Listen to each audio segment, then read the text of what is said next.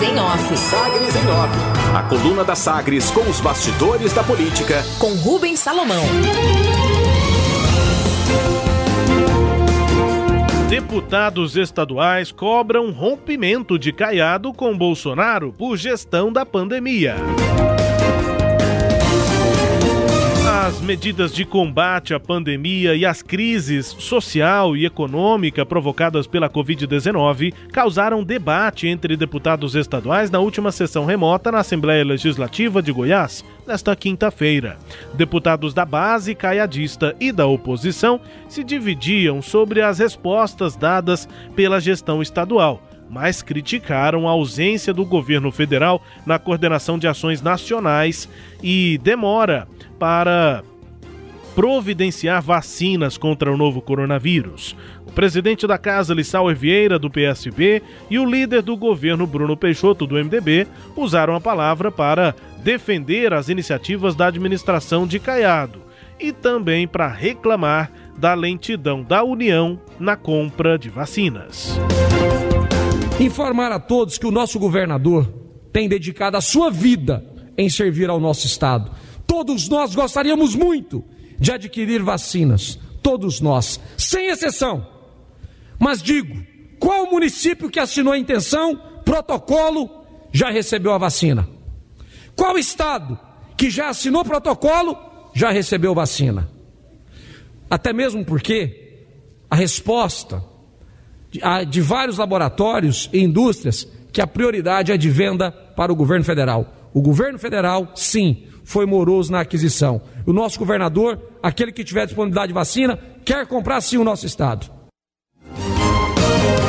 Lissau Vieira também fez a defesa da gestão estadual e cobrou a vacina do governo federal. Todos os governadores assinaram um protocolo. Eu vi esse protocolo, o governador me mostrou que todas as vacinas compradas pelos governos do estado será é, direcionada ao Plano Nacional de Imunização e todos os estados receberão de forma igualitária per capita nos seus estados e municípios.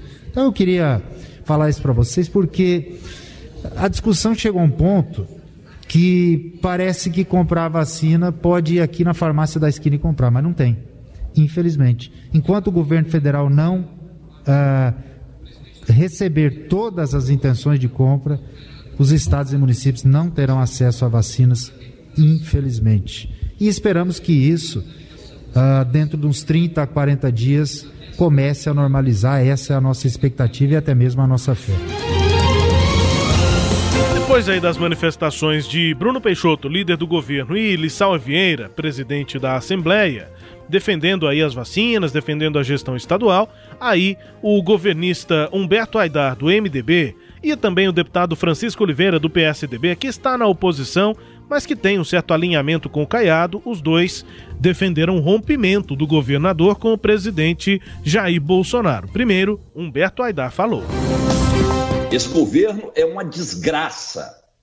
As pessoas estão morrendo, não se faz nada, senhor presidente. Ontem, quando foi apresentado o novo ministro, o anterior aí, o, o, o general Passa Medo, ele disse, senhor presidente, que, que o novo ministro é do mesmo time dele, ou seja, não vão fazer nada. E aí, amigos, olha, Cuba, com apenas 11 milhões de habitantes, vivendo, como sempre, uma crise econômica sem tamanho, deputada Adriana, lá com insumo próprio, não é insumo vindo da China, não, insumo próprio, eles estão desenvolvendo quatro vacinas, duas já em fase final da terceira, da terceira fase.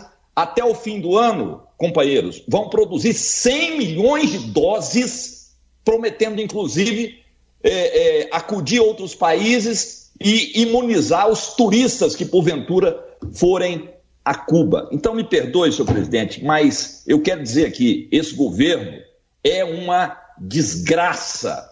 Eu não tenho outro termo, senhor presidente, porque, infelizmente, esse cidadão que hoje governa o Brasil, senhor presidente, nós estamos literalmente perdidos. E perdido está quem estiver atrelado com ele, porque esse governo ele não vai ter futuro entendeu? As pessoas vão dar resposta. Ele está desidratando Deputado estadual Humberto Aidar, do MDB, portanto, dizendo que não dá futuro né, o governo Bolsonaro e criticando o fato é, de Ronaldo Caiado estar atrelado a ele, foi a palavra usada por Humberto Aidar. Também falou o deputado estadual Francisco Oliveira, do PSDB. O governador tem a obrigação de liderar. O governador tem obrigação de pressionar, juntamente com os outros governadores, essas aquisições. Se vão comprar, e já que eles estão aceitando esse Banco Nacional, essa imposição idiota, porque o presidente da República não faz nada, ele é omisso, ele está deixando o país acéfalo e jogado às traças, esperando que todos possam ser contaminados, vai morrer 10% da população, bacana, ficou mais barata, melhor. Só que a nossa economia está indo para o pau, pessoas desesperadas, desequilibradas, as pessoas que trabalham na saúde estão totalmente é, com o estado emocional abalado. Então, nós temos que ter atitude. E compete a nós, deputados, e aqui não tem política, não. Como alguns querem colocar, não. Isso é o papel do deputado, é o papel do líder do governo, é o papel de todos nós que temos coração e sentimento e obrigação. Nós temos a obrigação de começar a cobrar uma postura mais séria, porque, como bem disse a deputada Adriana Costa, se nós não começarmos a comprar agora, vai chegar daqui seis meses, Quantas vidas nós vamos perder? Quantos helenês, quantos éticos, quantas pessoas humildes estão morrendo aí, acéfalas? A obrigação é de ação e ela faz parte do meu papel, da Adriana, do Humberto Aidar, de pressionar esse presidente omisso. Agora temos que pressionar também o governador que está aceitando a canga e deixando as coisas ficarem como estão. Deputados aí, portanto, Humberto Aidar, do MDB, Francisco Oliveira, cobrando aí esse rompimento. O governador Ronaldo Caiado tem dividido as coisas. Em entrevista exclusiva aqui à Sagres nesta quinta-feira, ele elogiou o novo ministro da Saúde, Marcelo Queiroga, e evitou criticar o presidente Bolsonaro. No entanto, reforçou sim críticas aos bolsonaristas, que se manifestam pela reabertura de atividades econômicas em meio ao pior momento da pandemia em Goiás. Bom, aqui em Goiânia, aparentemente apaziguou por enquanto. A reunião da bancada de vereadores do MDB em Goiânia, realizada na manhã desta quinta-feira, teve sequência à noite em conversa dos parlamentares com o prefeito Rogério Cruz. Saíram do encontro com a decisão de manter o apoio à administração, principalmente com a garantia de que os compromissos assumidos na eleição de 2020 serão mantidos, mesmo com o processo de reforma do secretariado. Em conjunto, repercutiu mal entre os MDBistas a possível indicação do filho do vereador e líder da bancada, Clécio Alves, o Luan Alves, para a presidência da Comurg. A tendência agora é de que o cargo seja ocupado por uma indicação que venha por consenso entre os vereadores do partido. A conversa do presidente do MDB em Goiás, Daniel Vilela, com o presidente do Republicanos do DF, Vanderlei Tavares da Silva, foi adiada para esta sexta-feira. Vanderlei, na prática, é o principal articulador dessas mudanças na gestão aqui em Goiânia. Ensino Superior. A Frente de Defesa das Instituições Públicas de Ensino Superior em Goiás enviou um ofício a deputados federais goianos pedindo a correção de valores do orçamento 2021 para reverter os cortes previstos para o período. A tramitação no Congresso, em tramitação no Congresso, o projeto de lei orçamentária anual prevê um corte de 18% no orçamento discricionário das universidades e institutos federais, se comparado com os valores do ano passado. A frente, composta pelas reitorias, entidades sindicais e entidades estudantis, além de organizações da sociedade civil, como a Associação dos Egressos e Egressas da UFG, aponta que com a redução, o funcionamento das instituições fica inviabilizado. Segundo informado, com esse corte, há uma parcela de 55% em recursos condicionados e assim o documento pede a correção dos valores em 1 bilhão e 200 milhões de reais para universidades e 500 milhões de reais para a rede federal, que seria o total necessário para a reposição dos valores referentes a 2020. Destaques de hoje da coluna Sagres em Office, Leide Alves. Rubens, é, há agora esse questionamento muito forte a respeito do presidente Jair Bolsonaro, né? A Assembleia Legislativa verbalizou aí, a parte dela da oposição, é uma cobrança que tem sido feita até por aliados do presidente Jair Bolsonaro, que é a condução é, errática, para não dizer outra palavra, né, da crise sanitária que ocorre no país. E, mas o presidente não demonstra é, nenhuma intenção de mudar o rumo das coisas. Ontem mesmo, mesmo depois que o, o Instituto Datafolha divulgou um, uma pesquisa informando que, que as medidas de restrição ao funcionamento da economia têm apoio de 71% da população brasileira, o presidente Bolsonaro anunciou na live dele, realizada toda quinta-feira, que é, propôs uma ação direta de inconstitucionalidade, uma AD, no Supremo Tribunal Federal, questionando medidas como toque de recolher é, dos prefeitos e governadores. O presidente acha que essas medidas são próprias dele, só ele poderia tomar, né? É, e ainda assim teria de ter é, a anuência do Congresso Nacional. O, o, presidente compara né, essas ações com o, a decretação de estado de, de defesa, né? quase um estado de sítio, e de, nesse, nessa situação de estado de sítio, de fato, é o presidente quem toma as decisões e é o presidente que precisa encaminhar é, essa decisão para o Congresso Nacional. A grande questão que agora caberá ao STF decidir é se essas medidas de circulação, de restrição em circulação da população, elas são abarcadas pela Constituição por ser é, um momento de crise sanitária. Né? Então, o debate foi para o STF. Mas o mais importante disso é a insistência do presidente da República na sua condução da política sanitária, que resultou na, na morte aí de até ontem de 287 mil pessoas e com certeza a gente vai chegar aos 300 mil nesse fim de semana.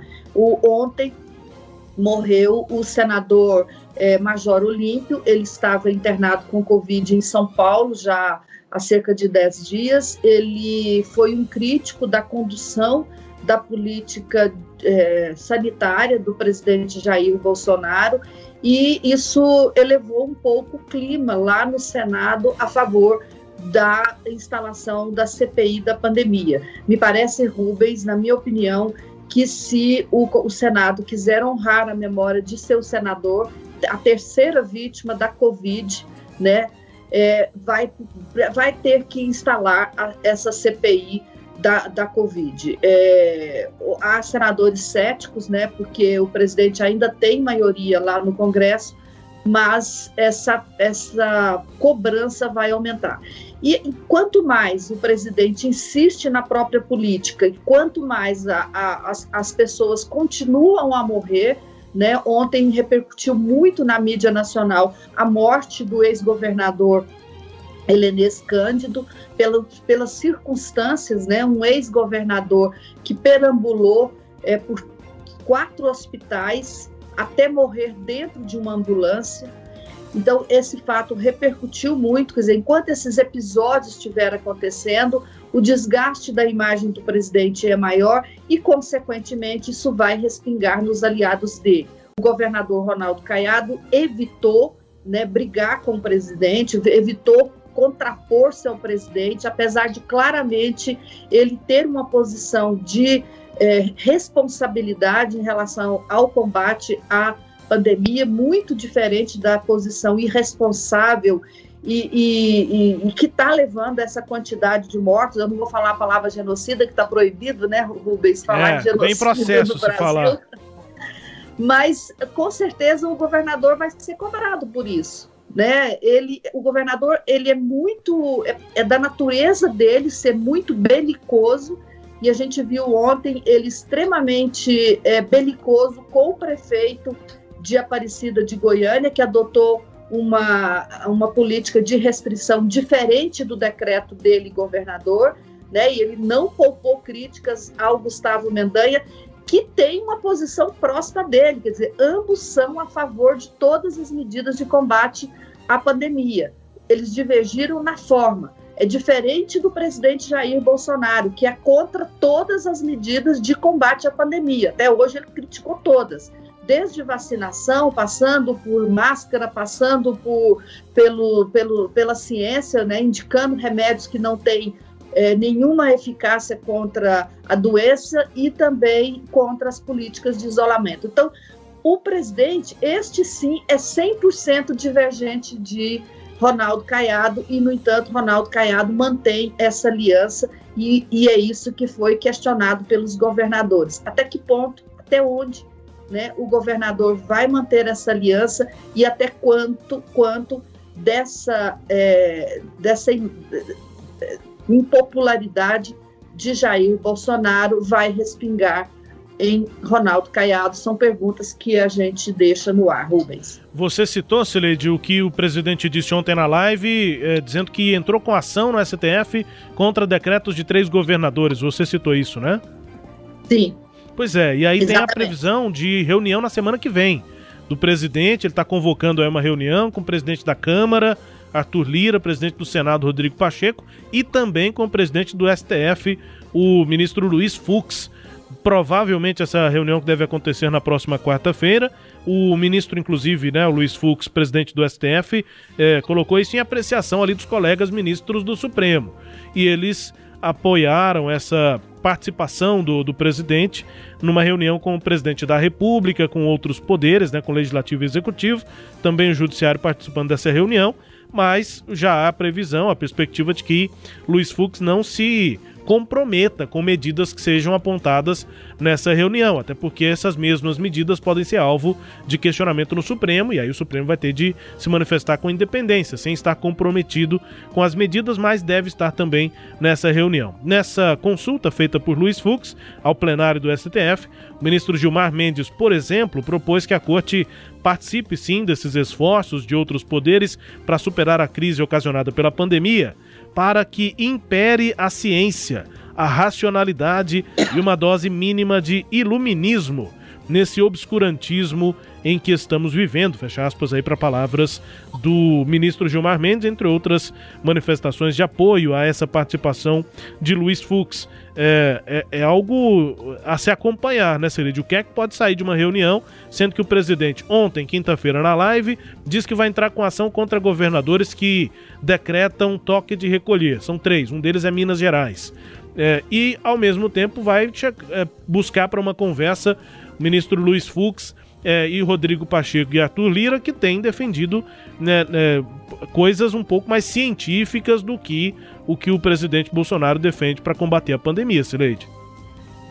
É, Rubens, é, eu brinquei sobre a palavra genocida porque o presidente está processando aí o influencer, é, o youtuber, o Felipe Neto, porque o acusou né, de ser um genocida em função das políticas públicas que estão é, redundando nessa grande quantidade. Mas, mas os processos estão pipocando por aí, né, Celede? O Felipe então, Neto foi, foi É, então. Isso que eu ia falar. Então, assim, esse caso do, do, do, do Felipe Neto, ele jogou luz aí para grande quantidade de processos que o presidente da República está movendo contra críticos do governo dele. Ontem, o Jornal Popular trouxe uma reportagem que impressionou muito. A União dos Estudantes, é, a União Estadual dos Estudantes, a UEE de Goiás, é, é, pagou uma placa de outdoor na Nova Vila, é, chamando o presidente de genocida e cobrando as políticas do governo de combate à pandemia. O outdoor foi retirado, Rubens. Não ficou nem 24 horas, apesar do, da UEE ter pagado para a exibição por um período bem maior que esse. A entidade ontem no Jornal Popular informou que cobraria da empresa né, que fosse cumprido o contrato de exibição da placa de outdoor. Outros, outras pessoas também têm sido é, processadas pelo presidente. Teve um caso que é até engraçado de um tocantinense, um sociólogo, que é, recentemente fez um, um, outdoor na cidade, disse, escreveu no outdoor com a foto do presidente que o presidente não valia nenhum um pequi ruído. E ontem a jornalista é, é, Marilis é, Jorge fez uma crônica na Folha de São Paulo em que ela buscou todos os adjetivos possíveis é, similares, né, que indicavam a, a o, o, tipo de gestão que o presidente Jair Bolsonaro está fazendo e fez uma, uma, uma crônica na Folha de São Paulo em que ela só cita esses adjetivos, sem fazer nenhum comentário, ela apenas vai citando os adjetivos, e o curioso é que o presidente, e termina dizendo, piqui ruído, genocida. E aí, o, o, o, o curioso é que o presidente é, leu o trecho da live da, da, da jornalista é, na, ontem, trechos da carta da jornalista ontem na live dele. É, e ficou muito engraçado assim, o presidente lendo essa, essa, essa notícia. Eu até estou passando aí para você, Rubens, o, o, o, trecho desse vídeo, né? Não sei se dá tempo de você exibir, mas o fato é, enquanto você recebe aí, o que eu queria concluir a respeito dessa questão do presidente é que sob o, o, governo dele, sob o governo de Jair Bolsonaro, os inquéritos da Polícia Federal, com base na Lei de Segurança Nacional, cresceram 285% na comparação com os, meus, os mesmos períodos sob os governos de Dilma Rousseff e Michel Temer. Então, 285% de aumento de número de processos é, como esses contra o Felipe Neto e, com, e contra o, o sociólogo do Tocantins, que chamou, que disse que o governo de Jair Bolsonaro não vale um pequi ruído, ou piqui, como se diz aqui em Goiás. Tramitam no Congresso Nacional 23 propostas de alteração da ou, ou extinção né, da Lei de Segurança Nacional, que é a lei que é, é, é ainda resquícios da ditadura militar e que está sendo usada pelo Bolsonaro para é, perseguir né, os críticos de seu governo. O vídeo que você tá mandou está no ponto. Vamos, vamos ver aí então o presidente na live de ontem citando os adjetivos escritos aí no artigo, é, ele próprio lendo ali esses adjetivos. adjetivos. Confira. Bolsonaro, tá aqui, Bolsonaro. Ignóbil, basculho, baixo, repugnante, canalha, deplorável, mesquinho, estúpido, obeós, parvo, pacóvio, inapto, desqualificado, pequi roído, genocida, charlatão, perverso, monstro, ditador, ditador. presidente claramente discordando aí dos usos dos adjetivos, mas a democracia é isso, não, Silete? Ele pode discordar do uso do adjetivo que for, mas processar alguém por isso? Por uso de adjetivos? Se fosse uma informação falsa, né? Uma acusação falsa e tudo, aí não, não tem problema. É, agora, adjetivos cada um usa o que quiser, o que lhe convier, não? É, e se ele acha né, que no máximo ele poderia alegar injúria, né? Falar, ah, Isso, você, é. você é feio.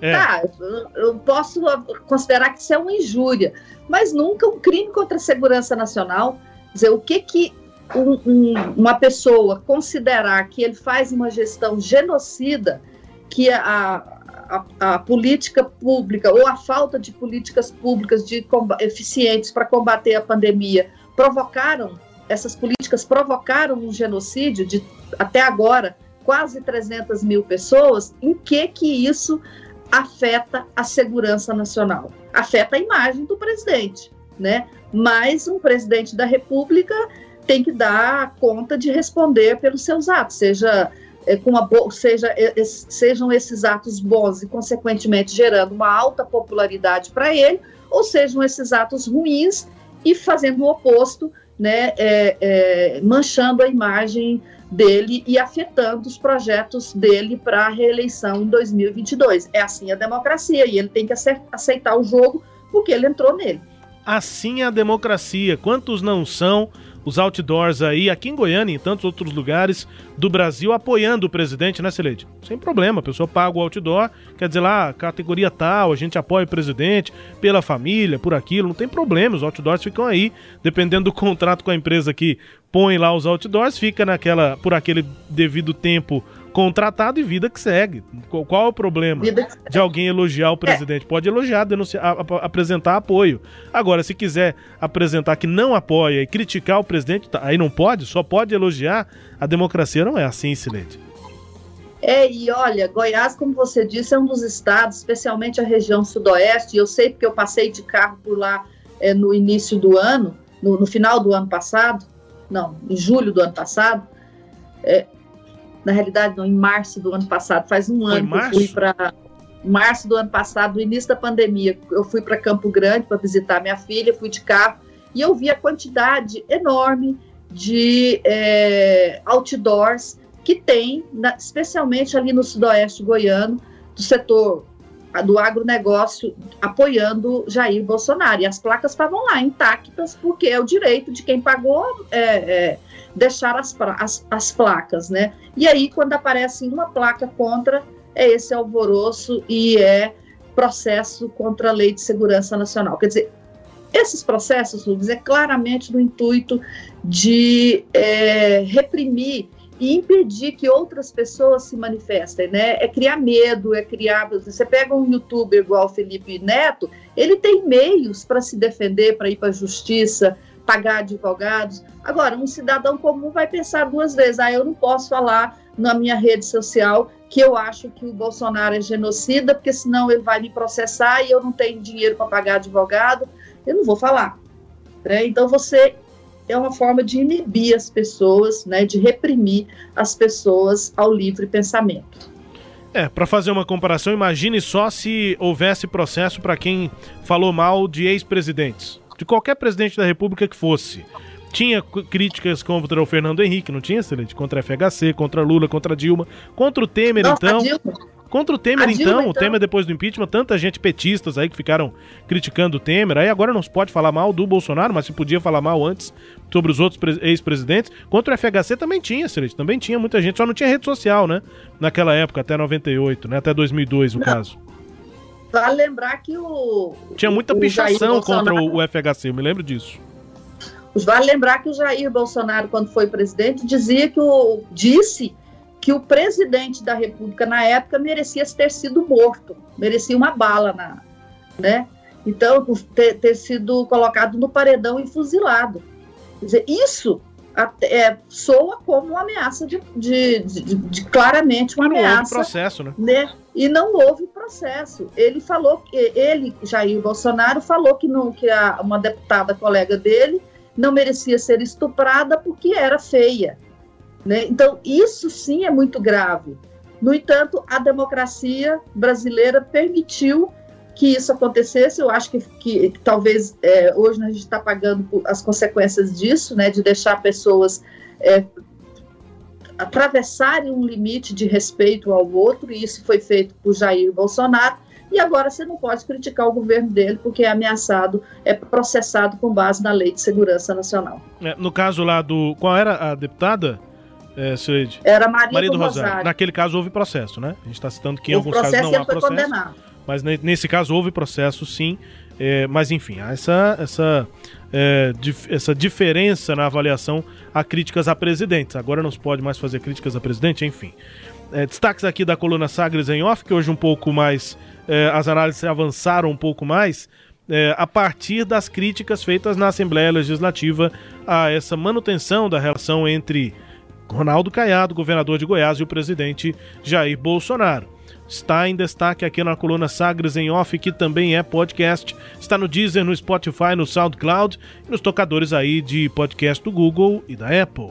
Com todo o conteúdo lá no sagresonline.com.br.